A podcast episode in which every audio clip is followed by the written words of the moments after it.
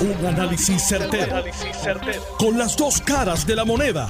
Donde los que saben no tienen miedo a venir. tienen miedo a venir. Esto es el podcast de Análisis 630 con Enrique Quique Cruz. 5 y 6 de la tarde de hoy, viernes 24 de febrero del 2023. Tú estás escuchando Análisis 630. Yo soy Enrique Quique Cruz y estoy aquí de lunes a viernes de 5 a 7 Escuché, quiero darle la bienvenida al senador Juan Zaragoza. Buenas tardes, como siempre, aquí a las 5 de 5 a 6 conmigo. Buenas tardes, senador. Bienvenido como siempre. Gracias. Buenas tardes, Quique. Como yo sé que a ti te gusta empezar hablando del Partido Popular, por eso llegué unos, unos minutitos tarde hoy. No, no. Pero fíjate, hoy estaba escuchando a la compañera Zulma Rosario del programa anterior y... La que estaba en la oficina de ética. Esa misma. Y, y, y desde esta tarde vengo siguiendo lo que está pasando en Ucrania.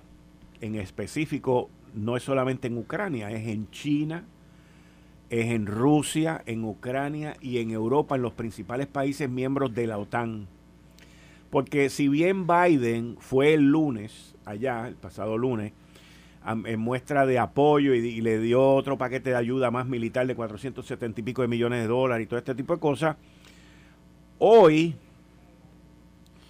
han surgido eh, voces pidiendo negociaciones de paz. Esto no ocurre así de casualidad que China se levantó y dijo, yo voy a pedir la paz. No, esto no ocurre así. Lo que pasa es que la ONU, la Organización de las Naciones Unidas, eh, hoy se declaró con 141 países condenando esta guerra y el abuso hubo países que se abstuvieron. Ciento, digo, 141 criticaron la guerra, hubo 32 países que se abstuvieron y hubo gente que votó, hubo países que votaron en contra de la resolución condenando la, la guerra. ¿Quiénes son los que votaron en contra? Pues Belarus, Corea del Norte, Eritrea, que yo no sabía ni que eso era un país, Mali, Nicaragua, Rusia y Siria que con todo eso junto pues puede hacer uno y todavía te sobra un pedacito. Ahora, hubo 32 países que se abstuvieron. China, que se levantó hoy pidiendo negociaciones de paz. India, Corea, Corea del, eh, no, perdón, África del Sur, fue dentro de los 32 países que pidieron la abstención. Y China en específico abogó por el diálogo y la negociación. ¿Cuáles fueron los 32 dentro de los más conocidos? Hay uno que me sorprende. Países que se abstuvieron. Cuba se abstuvo. Estuvo rarísimo, porque Cuba debía estar en el otro lado de los que apoyan a Rusia, pues Cuba se abstuvo. Parece que no, las negociaciones no le fue bien. Algeria, Angola, Armenia, Bangladesh, Bolivia se abstuvo, Burundi, Central African Republic, China, Congo, Cuba, El Salvador se abstuvo, Etiopía, Gabón, Guinea, India, Irán, Irán, que ha estado apoyando a los rusos, fíjate, se abstuvieron. Kazajistán, Kirguistán, Laos, Mongolia, Mozambique, Namibia, Pakistán, África del Sur, Sri Lanka, Sudán, Tayikistán, Togo, Uganda, Uzbekistán, Vietnam y Zimbabue. Esos fueron los que se abstuvieron, pero hubo 141 países que apoyaron esta resolución condenando la guerra de Ucrania. Entonces, ocurre eso y rápido empiezan a salir más información de que, por ejemplo, de los miembros de la OTAN, eh, pues ha salido Alemania y Francia diciéndole a Zelensky, te tiene que sentar a negociar, tiene que considerarlo, porque el tipo no quiere. Obviamente, a Zelensky no le importa el decir no voy a ceder porque le están pagando la guerra. Y pues a él, digo, le está costando, es verdad que él es el que está metido allí, le han destruido el país y todo eso, pero, pero mientras él se sienta que tiene el apoyo de los Estados Unidos y de todos los miembros de la OTAN, y yo creo que por parte de la OTAN, muchos de ellos que se han aguantado un poquito en darle los tanques, los armamentos y esto y lo otro, porque dicen, mira, mano, o está bien, te vamos a apoyar en la guerra, pero trata de buscar una negociación. Y ahí es donde está esto ahora mismo. No es la primera vez que esto ocurre. Y no dudo que inclusive haya algún tipo de roce o conflicto, porque a los Estados Unidos, que está al otro lado del mundo, pues eh, mandamos armamento, esto y lo otro, pero ellos no son los que están allí metidos en el meollo.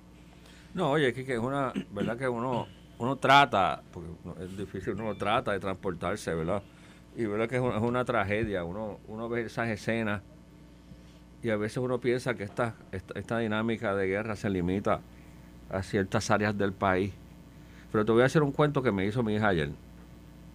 Mi hija trabaja en las Naciones Unidas. En, en, Nueva York? No, en... Porque esa es la que está en Suiza. En Suiza, en Ginebra. Ok. Y me dice, aunque es en el, en, el contexto de propiedad intelectual, estaban, estaban teniendo un hearing con un representante del gobierno de Ucrania, desde Ucrania, de la Oficina de Propiedad Intelectual de allá, y en pleno hearing el individuo dice, oigan, si la comunicación se empieza a cortar, fue que me tuve que esconder en el baúl del carro, porque hay, un tiroteo. Hubo un silencio sepulcral porque eso de momento te da esta, esta cachetada de que tú dices, espérate, espérate, no es, no es esta escena de las películas de Hollywood, ¿verdad? De, estos campos eh, que, están los tanques, es, es, en la, es, esto permea la vida diaria de los ucranianos. En la, imagínate esa escena en, en, en la Avenida Central o en Atorrey. esta persona dice, miren, pero con la mayor normalidad, si ven que la señal se rompe un poco, es que me tuve que esconder en el baúl del carro, en lo cual el tiroteo pasa. Son cosas... Eh, eh, que ninguno de los que estaba allí la estaba viviendo. Ninguno. Ninguno de nosotros tampoco. Nosotros nos ponemos ariscos si hay un tiroteo que tú oyes por la noche allá como a siete millas de donde tú vives. Imagínate eso, ese es un conflicto bélico que permee las cuatro esquinas de tu país, los campos, los pueblos, las áreas rurales, o sea, todo, todo. Tiene que ser una, situación, una, tragedia humana terrible, terrible. No, y, y, obviamente, digo, el, el uno, desde acá, desde el Caribe, este hacer un análisis o decir aquello está bien, aquello está mal, pues... O que resistan, o que... es un mamey desde acá. Pero eh, China, en este caso, es quien ha tomado la delantera, aun cuando se dice que China está a punto de, de, ayudar con artillería y, los aviones estos drones a, a, Rusia. China también es la que está llamando por, por el momento de la paz, o sea, que está diciendo vamos a buscar un acuerdo, porque mira, esto le tiene que estar al, al digo, aparte de Ucrania y a Rusia y a los países en Europa que están alrededor de Ucrania, pero a China esto le tiene que estar costando un dron de billete, porque la inflación, el costo de los alimentos y toda esta parálisis que hay en, términos de las compras. China es la manufactura del mundo y tiene que estar, ellos tienen que estar sintiendo el, el aguante del crecimiento económico. Sí, oye, internamente tú tú tienes que justificarlo en tu país, ¿verdad? De que tu, tu, tu apoyo y tu asistencia este, eh, eh, en esta guerra y llega un punto en que hay un agotamiento, más allá de ese impulso inicial del conflicto bélico, ya llevamos qué, año y pico. Hoy se cumple un año. Hoy se cumple un año. Todo esto tiene que ver con, con el aniversario. Con el aniversario que es el 24 de febrero del 2022. Y ahí pues, o sea, esto ha costado mucho dinero, mucho dinero, mucho dinero. Pero vamos. que desgraciadamente en esos ambientes geopolíticos muchas veces pesan más que las vidas que ha costado. Sí, sí, sí. Es triste decirlo, pero, Sí, sí, sí, porque aquí están distintos bandos luchando. Digo, está el bando americano principalmente y está el bando ruso y entonces en el medio del sándwich están los ucranianos con todo este revolú. Pero esperemos a ver si rinden frutos estos llamados de Francia, Alemania, China hasta cierto punto. Fíjate que China, China al principio por la mañana sale que están empujando el, el, que se negocie la paz y luego por la tarde entonces sale, también estoy considerando mandar armamento para allá.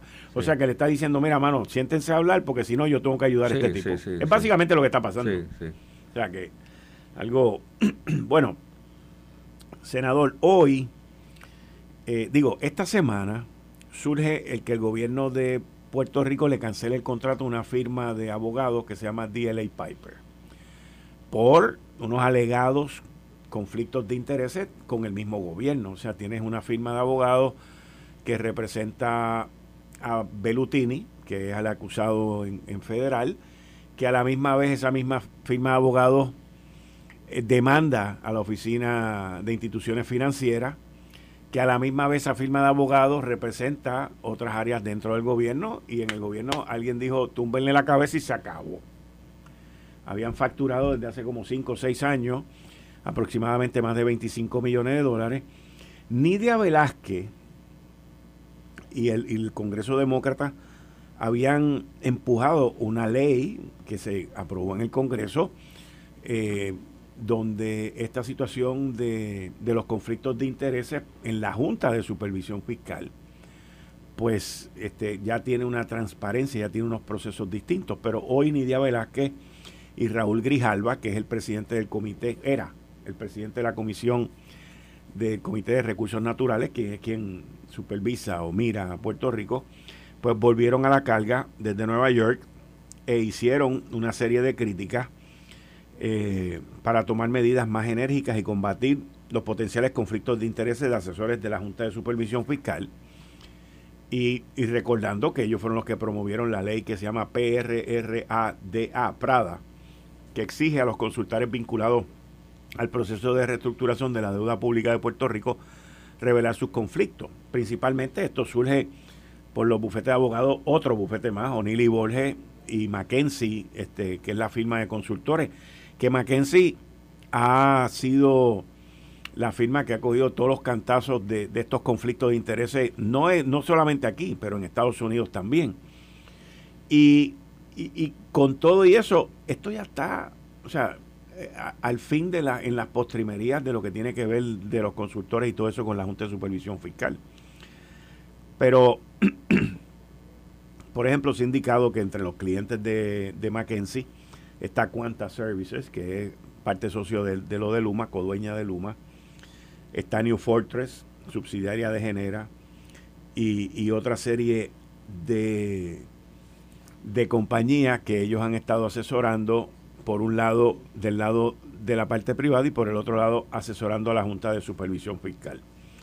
¿Cómo ¿cómo tú ves, no esto de Mackenzie o de DLA Piper, esto y lo otro, pero cómo tú ves este plato de espagueti, porque esto es parte, lamentablemente, es parte de nuestra idiosincrasia, de estos conflictos de intereses que son la voz del día, son el día a día en el gobierno de Puerto Rico y en la empresa privada. Sí, sí, sí, son, son, como tú dices, son situaciones que se dan a menudo en diferentes dimensiones, desde el cliente, eh, abogado, CPA o agencia de publicidad, se da mucho también en ese contexto, que tienen dos empresas que producen refresco, que se, que se, que se, que odian, que se odian a muerte y compiten hasta la muerte. Y, y, y, e, en eso fíjate, bueno, es que todo el mundo tiene su truco, todo el mundo tiene su... Hay algunos que son más estrictos y, y pues entonces rechazan ese cliente. Otros que usan ciertos subterfugios legales, crean subsidiarias, eh, eh, subsidiarias que interesantemente muchas veces están en el mismo edificio que la oficina y te dicen, no, este, yo atiendo tal marca de refresco y la que otra marca de refresco la atiende esta subsidiaria de nosotros, que es esta puerta que está aquí. comparten la cocina, el baño y el parking. Eso mismo te iba a decir. Eso mismo te iba a decir. es verdad, entran en esos juegos. Pero, pero realmente hay, siempre el control lo tiene el cliente. El cliente es el que da el call. Eh, eh, nosotros en la oficina mía de servicios profesionales tuvimos varias situaciones así y, el, el, call final, la decisión final la tomaba el cliente. Tú, tú llamabas a tu cliente y te decía, mira cliente, me está surgiendo esta otra oportunidad de negocio con este cliente. Te ofende que yo lo tenga, crear algún conflicto, sí o no, tú, eres el que me vas a decir. No es una decisión que yo voy a tomar. Tú puedes convivir con que yo, me dice, a veces te decían, sí, mira, después que lo maneja otro socio y mantengan las cosas separadas, yo entiendo la respeto la confidencialidad que ustedes siempre han tenido, pero siempre es un call del cliente, ¿verdad? Este, con lo, eso que te quiero decir es que todos estos conflictos que han pasado es que el gobierno los permite. Sí porque el gobierno es el que tiene el, el, dedo en el gatillo, ¿verdad? Y mírate este caso de DLA Piper, eh, eh, un caso interesante porque Puerto Rico se ha distinguido en las pasadas décadas por tener bufetes locales dominantes importantes, diferentes, por ejemplo, a las firmas de CPA, que las grandes dominantes eran extranjeras, todas son extranjeras. Eh, aquí eran, aunque con nombre en inglés, pues ya habían trascendido y los socios eran todos puertorriqueños, los grandes bufetes son de, de puertorriqueños. Eh, de tiempo en tiempo, dependiendo la, la especialidad de X asunto, pues se traen eh, abogados de afuera, pues en todo este ambiente de la quiebra, ¿verdad? Se trajo.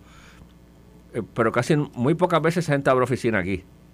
DLA Piper abrió oficina aquí, que no es una situación muy común. Un bufete extranjero abre una oficina aquí. Y de momento esos tentáculos se expandieron por todo Puerto Rico. Eh, básicamente de gobierno, no sé cuántos clientes de empresa privada tenían, ¿verdad? Me imagino que tenían también, pero que fue, de momento eso fue como una plaga todo el mundo estaba contratando a DLA Piper. Eh, eh. Porque vinieron bendecidos. Sí, claro, claro. vinieron bendecidos por la administración del gobierno de Puerto Rico. Seguro. Y, han sobrevivido varias administraciones. Correcto. Y, pero como te digo, estas decisiones de conflicto de intereses de negocio, ya sea en una agencia de publicidad, en un bufete, en una firma de CPA, el que controla es el cliente. El cliente es el que te dice, para mí eso es tolerable o no es intolerable. ¿verdad? Eh, siempre, porque internamente siempre le buscan la vuelta. Eh, los, bufetes son locos con esta cosa del, Chinese Wall, que tú tienes que haber oído ese cuento. la, pared de papel, tú sabes. Entonces, es, lo que, es lo que le piden a... Licenciado Ángel Toledo, bienvenido. Saludos, saludos a todos y gracias. Es que el, taponcito está un poquito sí, yo llegué también un poquito tarde. Sí, este, pues en, lo, en los bufetes eso es un requisito que hay precisamente para para asegurarse de que, de que no hay conflicto ético, se crea esta muralla china, precisamente así se le llama, ¿no? Eh, donde tú como, como abogado trabajas con tu cliente y aseguras de alguna forma que tu, tu, a ver, la confidencialidad que tú tienes con tu cliente no se mezcla con ningún otro abogado. Lo que pasa es que cuando estás en un bufete, para los efectos prácticos se derrota esa muralla hasta cierto nivel porque, pues porque estamos aquí trabajando todos en conjunto y defendemos, a veces tú vas por mí o yo voy por ti. Oye, como decíamos Kiki y yo aquí, comparten el baño, la cocina y el parque. De acuerdo, de acuerdo. Así que, pues, todo, tiene su límite. Eh, pero también le decía eh, Ángel, yo aquí que, que, casi siempre, que, por, ejemplo, por lo menos en la firma que yo tenía, nosotros siempre percibíamos al cliente. Decía, oye, cliente X de distribución de carros se me acercó este otro gran distribuidor de carros que es competencia tuya. Claro. Y me está pidiendo unos servicios. ¿Tú tienes algún problema? Claro, claro. En el caso de los bufetes no sería posible. En el caso de los bufetes, sí, sí. O sea, un bufete de abogados me refiero. Si yo voy a representar a este cliente que por alguna razón me obligaría a mí como abogado a entrar en conflicto con un cliente que tengo o incluso que tuve y que la información que yo haya tenido eh, guarda relación con lo que tú me estás pidiendo, yo no puedo ese conflicto es un conflicto comercial de que sean competidores o comercial que de que desde el punto de vista litigioso. No, desde el punto de vista litigioso. Litigioso. Sí, sí, sí. O sea, no meramente que sean dos bancos. No. Eh, eh, no, de lo, aquí de lo que estamos hablando es que yo tengo un deber de fiducia con mi cliente, yo tengo un, un compromiso ético con mi cliente y si, por ejemplo, tú eres mi cliente y me compartiste unos secretos y tu competencia viene donde mí a contratarme, pues eh, muy probablemente yo sea un hombre muy discreto, pero no necesariamente todo el mundo es así discreto. Así que para evitar el conflicto ético de que se a ver, de que se presuma que los secretos que tú me compartiste yo lo puedo compartir con el competidor, pues se me prohíbe como cuestión de, de, de, procedimiento ordinario que yo contrate con esta otra persona que está llegando ahora. Sí, sí, sí, ahí sí. Yo, yo te voy a decir, eh, nosotros aquí, cuando digo nosotros aquí me refiero en la, en la isla, criticamos, analizamos, estudiamos y reprochamos la corrupción gubernamental. Pero lamentablemente la corrupción legalizada de cuello blanco es mil veces más grande que la gubernamental. Y esa no se mira, no se hace nada al respecto, porque, digo, y, no entiendo por qué, pero no existen los controles correctos. Igual, de igual manera te digo. eh, uno se da cuenta, y esto lo digo por apreciación mía personal, ¿ok? Que en el gobierno, y quizás no lo digo por ti, porque tú tienes tu propia firma, me refiero al senador Juan Zaragoza, pero cuando me refiero a ti es que quizás tú lo viste mientras fuiste funcionario y secretario de Hacienda, que en el gobierno hay distintos funcionarios que no están pensando en la función que tienen frente a ellos, sino que están pensando en qué van a hacer y con quién van a estar cuando salgan del gobierno. Ah, sí, eso es bien común. ¿Verdad? sí. Y déjame decirte, cuando yo era secretario de Hacienda, muchos compañeros de la profesión me decían, oye Juan, chico, bájale. Acuérdate que tú vas a volver acá afuera. Pero muchos me lo decían, oye, suave, pues acuérdate que te vas a quedar sin clientes cuando regrese. O sea, bueno, pero es que, es que a mí el que me está pagando la nómina es Hacienda. Mientras yo esté en Hacienda, yo le respondo a Hacienda. Cuando esté en la calle, defiendo a mis clientes. Pero sí, es, normalizado. Una, y me lo decían no, y no era gente corrupta que me lo decía, no. era un consejo de negocio. Oye, Juan, oye, pues cuando tú llegues no, vas a tener firma, se te va a ver vaciado. Tú sabes, cógelo suave con, con, la, con la compañía. Lo que pasa es que uno tiene que saber dónde tiene los pies puestos. Imagínate. Ese es el problema. Sí. Ese es el problema. Uno tiene que saber dónde tiene los pies puestos. Yo, yo recuerdo el, el libro de Colin Powell, después que él dejó de ser secretario de Estado, que ese libro yo me lo leí y él dice, todos los días me levanto para servirle al presidente de los Estados Unidos. Claro. Pero es un ex militar. Claro. ¿Ves? Y quiere su disciplina y está cuadrado. Pero aquí hay mucha gente que se levanta con otros fines. Voy a una pausa y al regreso continúo con el senador Juan Zaragoza y el licenciado Ángel Toledo. Yo soy Enrique Quique Cruz y estoy aquí de lunes a viernes de 5 a 7. Regreso en breve. Eh, estás escuchando el podcast de Noti1. Análisis 630 con Enrique Quique Cruz. 5 y 33 de la tarde de hoy, viernes 24 de febrero del 2023. Tú estás escuchando Análisis 630. Yo soy Enrique Quique Cruz y estoy aquí de lunes a viernes de 5 a 7 como todos los viernes de 5 a 6 con el senador Juan Zaragoza y el licenciado Ángel Toledo. Mira, vamos a poner este tema en contexto. Hoy es viernes 24 de febrero, pero no este domingo de pasado mañana, sino el domingo de más arriba es 5 de marzo. Ese día el Partido Nuevo Progresista va a celebrar su asamblea en el Coliseo Roberto Clemente. Allí caben 10.000 personas, entre 8.500 y 9.500 personas. Y allí se van a medir fuerza. Yo recuerdo haber ido con el grupo de Noti1 a la asamblea que se llevó a cabo en Arecibo, creo que fue en el 2015 o el 2016, no me acuerdo, donde Pedro Pierluisi era el presidente del partido y allí llegó Ricardo Rosselló a también medir fuerza en esa primaria que se llevó a cabo en aquella época. Y yo no veo nada distinto en esta asamblea de ahora. Y entiendo que el gobernador, Pedro Pierluisi, lo sabe. Y él tiene que tener su plan y su estrategia para cómo va a enfrentar esa situación. Número uno. Número dos. Hoy sale la comisionada residente que es quien se supone lo vaya a retar, y dice, vuelve a traer el tema. El, viernes pasado, que era el día que se iba a llevar a, que se llevó a cabo la vista en la Cámara de Representantes, ella dijo que no tenía información, ella dijo que no se iba a entrar en eso, que era una actividad privada. El viernes pasado, hace siete días, no había información. Hoy, hoy sí, hay información. Hoy ella dice, según las declaraciones que están aquí del periódico El Vocero, ya hay querellas en curso por discrimen político al interior del PNP. Esto no, el viernes pasado no las habían en la, que, en la vista. Hoy las hay. Y entonces ella dice, las personas que se sintieron de esa manera o que han sido víctimas de discrimen, muchas de ellas ya tienen abogados y ya están radicando pleitos, apelaciones en los foros administrativos. Ok. Y no dudo, y no es que yo sea pitonizo, ni sepa el futuro, ni me hayan dicho nada, no dudo que esto sale hoy y el lunes y el martes, los que no aparecieron en la pasada vista van a aparecer la semana que viene de que contra mí Pierluisi discriminó. Y ya como para el miércoles o jueves estarán diciendo que Pierluisi va preso.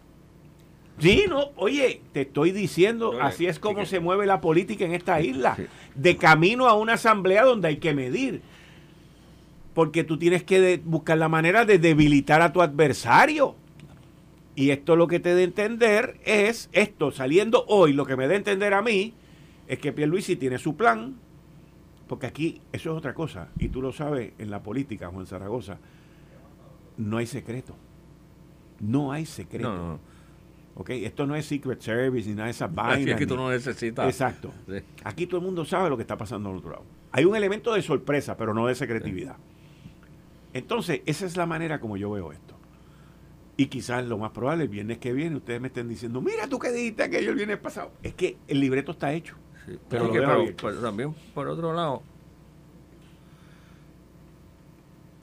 e, e, esa, ese tipo de persecuciones eh, intramural pasan, ¿verdad? Pero yo aquí reconociendo todos los perjuicios que tengo para el récord, ¿verdad? Eh, eh, en, el ambiente gerencial hay una hay un término que se ha acuñado que, que, se, que, es micromanager, ¿verdad? El microgerente.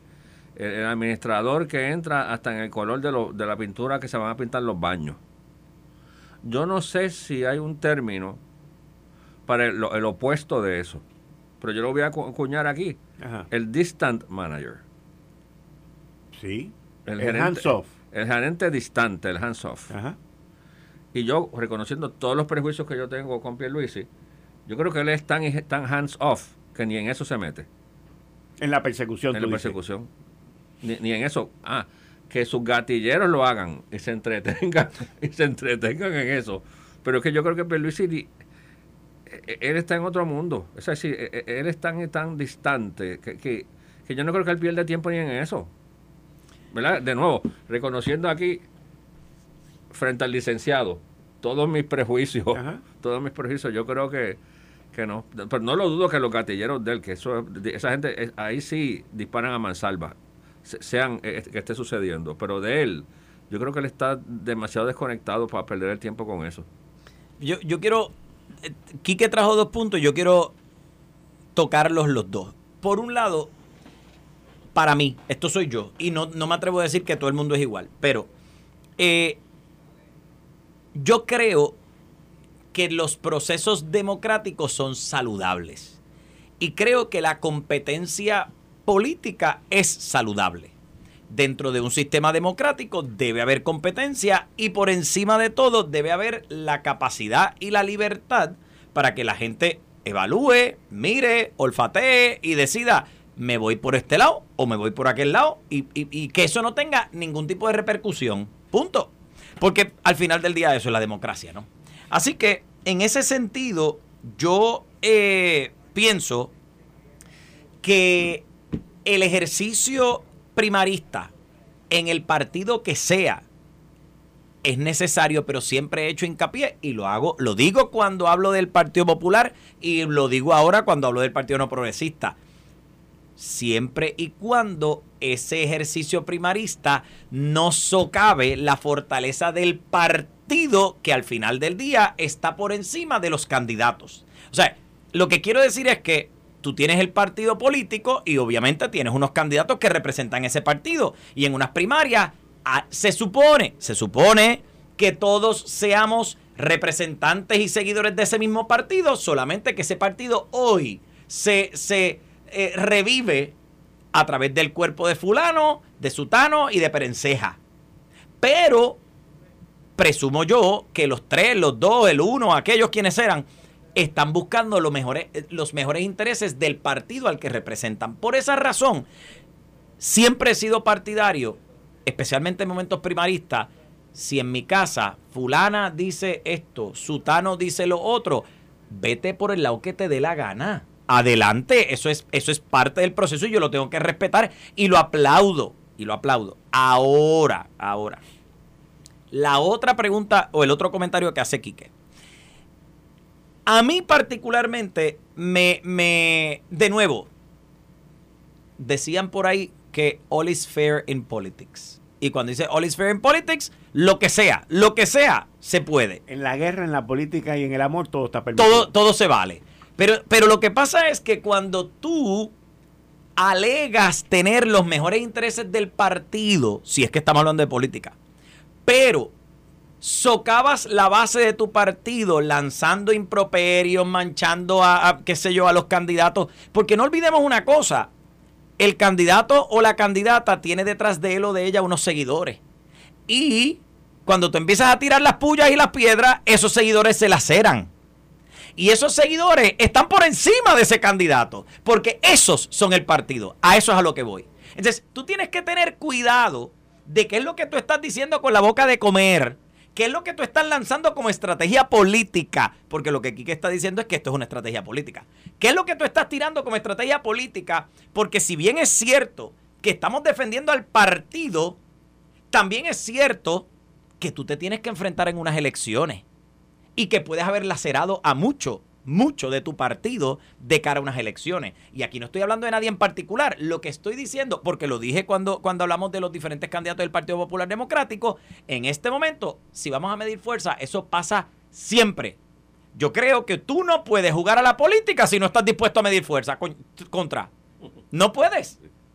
O sea, tú tienes que saber que esto es parte del juego. Tú te paras allí, vemos a quién tiene más, quién tiene menos, pero estas estrategias, estos subterfugios, yo tengo que decir, y esto lo digo bien honestamente, muy a calzón quitado, tú tienes líderes que están en posiciones y que esperan de ti tu confianza si se trata de un puesto de confianza. Si tú estás ocupando un puesto de confianza, contra, lo menos que están esperando de ti es precisamente la fidelidad a esa persona. Nada impide que tú tengas tu visión, nada impide que tú cambies de visión, pero hay unas expectativas. Ahora, en aquel otro o aquella otra que no necesariamente se encuentra en un puesto de confianza, tenemos que decir que si se trata de un puesto de carrera, pues mira, su fidelidad es primero a su trabajo, y segundo, a su partido. Quien sea que usted quiera que le represente. Vamos fair and square a, lo que sea, al evento primarista, al, al, show of force. Vamos con las manos limpias, vamos fair and square. Pero tratar de mancillar, porque es que siempre pasa, y esto lo, lo critico históricamente en Puerto Rico. Estamos en el mismo partido, nos tiramos hasta con los tenis y después cuando, cuando llegue el momento empezamos a reclamar unidad. Pero usted sabe qué, así mismito, como, como todo se vale en el amor y en, y en la guerra y en, el, y en la política, cuando usted le ha roto el corazón a alguien, ese corazón no se compone de la misma forma. Y la fidelidad al partido es la fidelidad al partido, pero no necesariamente es la fidelidad a la líder o al líder.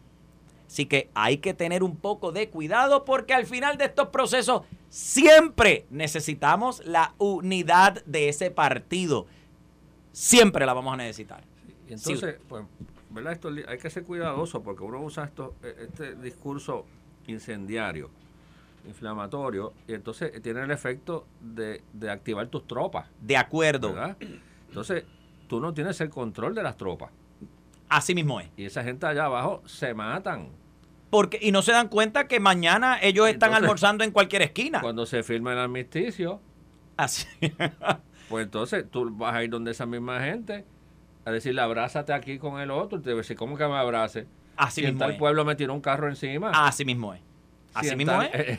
en tal insultó a mi hijo. O sea, pues, y esas cosas no se perdonan. Y esas cosas no se perdonan. Entonces, por más que tú fumes la, fumes la pupa de la, de la paja a niveles altos, no. tú activaste tus tropas hubo el tiroteo, entonces pues, esas tropas, esas cicatrices se quedan ahí. Yo estoy claro de que en un proceso primarista nos toca como candidatos presentarnos ante el pueblo y decir cómo yo soy distinto al otro o a la otra. Claro que me toca eso, porque porque es parte del proceso, me tengo que distinguir, o sea, tengo, tengo que explicarte qué yo voy a dar que los otros no te dan.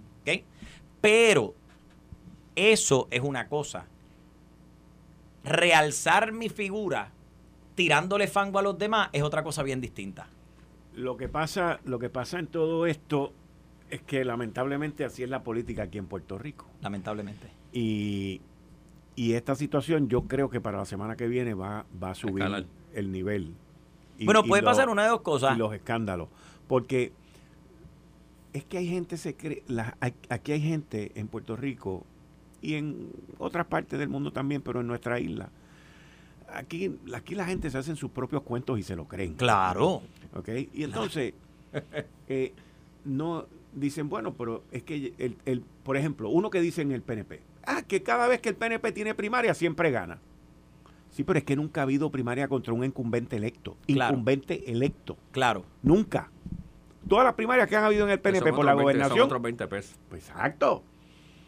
O sea, porque cuando hay un incumbente electo, hay un grupo de gente que se va a ver afectada. De acuerdo. Hablemos las cosas y las digamos como son. De acuerdo. ¿Ok?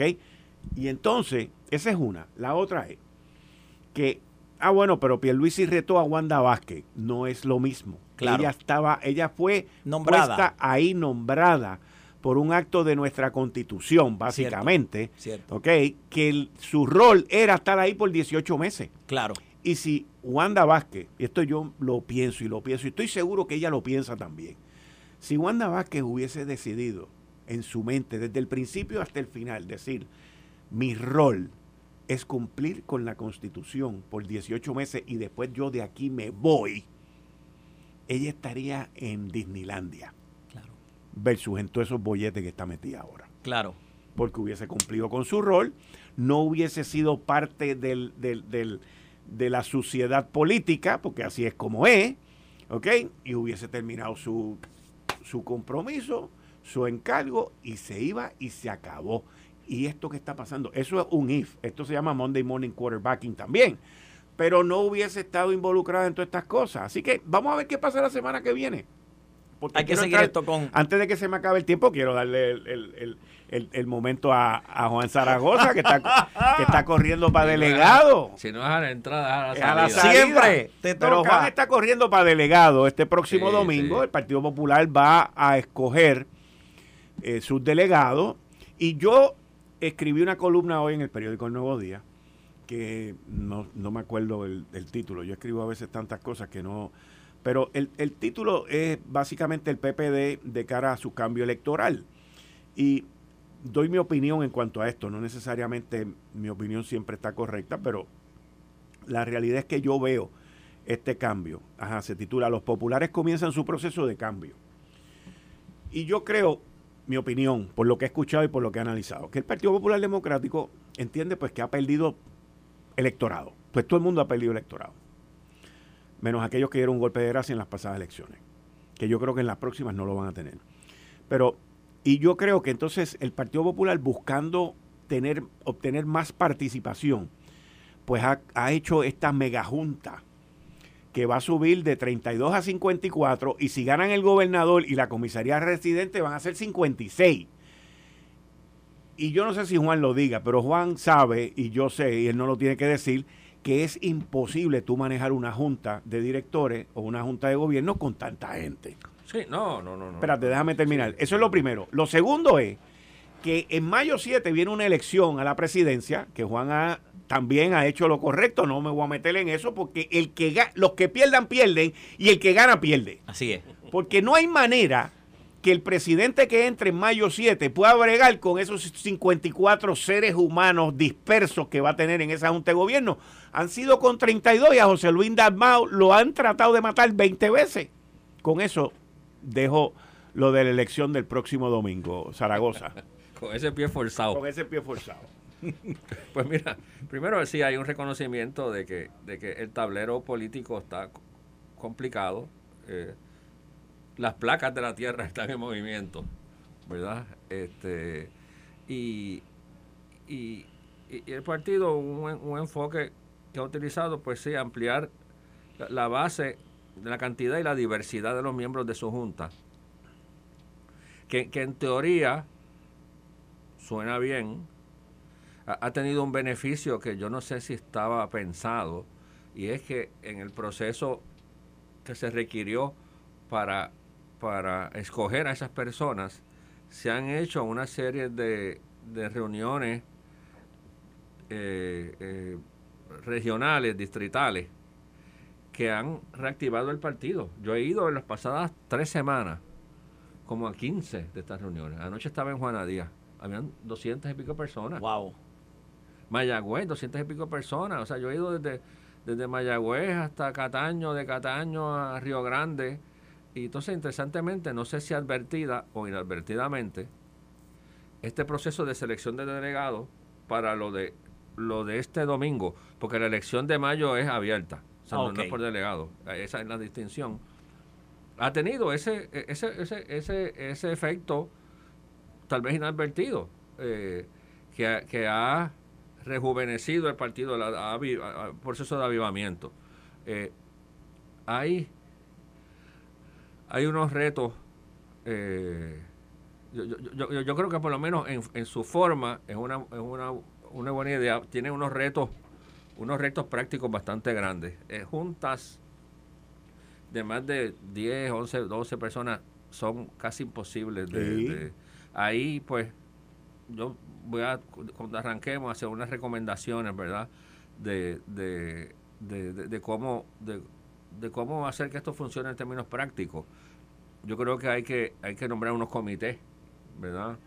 Comité de reglamento, comité de disciplina, comité de finanzas, comité, este, hay que, hay que tal vez internamente nombrar un comité ejecutivo con un sistema de rotación, para que tampoco sean perpetuos ese comité ejecutivo eh, pero es que hay muchos huellas machos y oh. muchas huellas eh, hembras.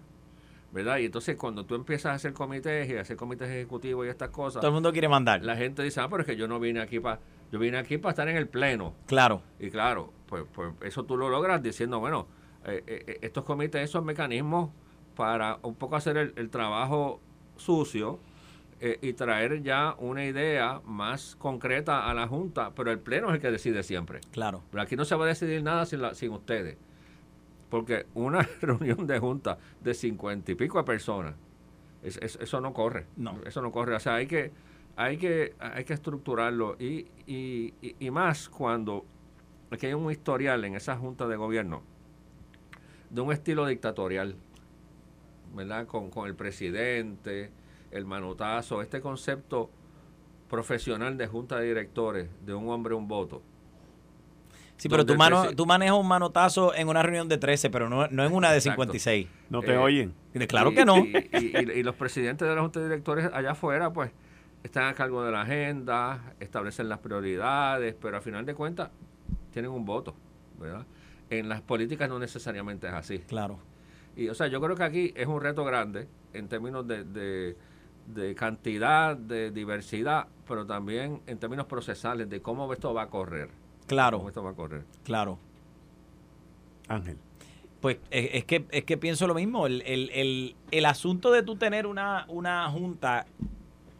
Mira, las juntas normalmente se reúnen precisamente para tomar decisiones importantes, que son estas decisiones de primer orden dentro de la organización. Si en la junta yo tengo al club entero, pues no es una reunión de junta, es una reunión del club. Entonces, ¿para qué yo voy a tener una junta donde está el club entero? No tiene ningún sentido. Así que si queremos operar, pues yo estoy bien alineado, Quique, estoy bien alineado, eh, senador. Claro que sí, yo, yo, yo, pero, pero entiendo que son decisiones del partido y que el partido tendrá que ver cómo es que va a, a bregar con la situación. Sin entrar, eh, Quique y Ángel, en que para mucha de esta gente que están ahí, es la primera experiencia en una junta. Pero hay que preguntarse por qué. Porque, claro, ¿qué es lo que está detrás de querer ampliar una junta a literalmente incluir el club entero? Porque... Porque están buscando ah, ampliar la base y la ah, participación. lo, que pasa es que, yo creo que usaron el mecanismo incorrecto. Incorrecto, de acuerdo. ¿Eh? Y, entiendo la, entiendo, o sea, estas cosas, pues, por eso fue que al principio que hice mi análisis dije que la gente se hacen sus cuentos y se los creen. De acuerdo. Y esto fue un cuento que hicieron allí, ellos mismos se lo creyeron, ¿no? Que si eh, vamos a escoger a un delegado eh, de ambientalista y a un delegado de no sé qué, y a un delegado del género tal, y a un delegado de los otros. Y entonces, de momento tienes a 54 miembros de junta. Para empezar, les digo a todos los que vayan a salir electos, y yo estoy seguro que Juan va a salir electo, pero les digo a todos los que van a salir electos que programen. cuando haya una reunión de junta de gobierno, mínimo seis horas. Claro.